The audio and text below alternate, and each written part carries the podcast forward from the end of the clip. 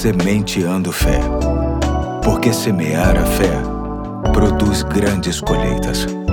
Olá, aqui é o Pastor Eduardo. Hoje é terça-feira, dia 14 de fevereiro de 2023 e te convido a continuarmos juntos na série Infalíveis Promessas, que tem como base as promessas de Deus encontradas na Bíblia, comentadas por Charles Spurgeon e com algumas citações de minha autoria. Hoje quero tratar de algo muito singelo que encontramos em Mateus capítulo 5, verso 8, que diz: Bem-aventurados os limpos de coração, porque eles verão a Deus. Pureza, principalmente pureza de coração, é algo que deve ser buscado. A princípio, é importante dizer que só conseguimos internamente através do Espírito de Deus e da Palavra de Deus. E o resultado dessa purificação se mostrará externamente pela obediência a Deus, bondade e humildade. A fórmula é simples. Se o nosso coração se inclina exclusivamente a tudo que Deus repudia, ele se encontrará contaminado e com muita dificuldade de nos ajudar a ver Deus.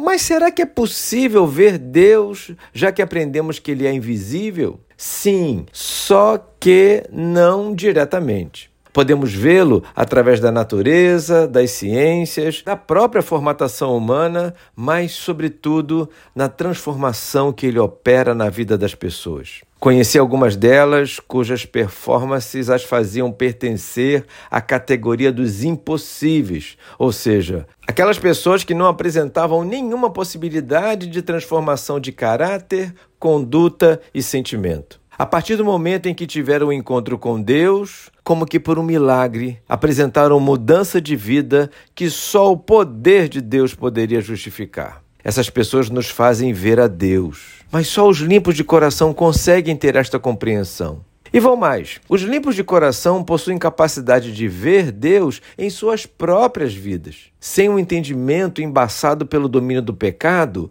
homens e mulheres limpos de coração são capazes de ver o Senhor através das bênçãos, da sabedoria, dos livramentos, das coisas que possuem e da pessoa em que se tornou. Sim, queridos, os maus pensamentos e sentimentos, o egoísmo, a altivez, nos fazem acreditar que Deus não tem parte em tudo que temos e somos. Quando estamos assim, não desfrutamos dessa promessa. Não desfrutamos do privilégio que é ver Deus aqui na terra, nas circunstâncias, nas experiências e até mesmo nas pessoas. Precisamos ter esta consciência e orar a cada dia, pedindo ao Senhor que nos ajude a sermos puros de coração para vê-lo sempre. Hoje eu fico por aqui e até amanhã, se Deus quiser.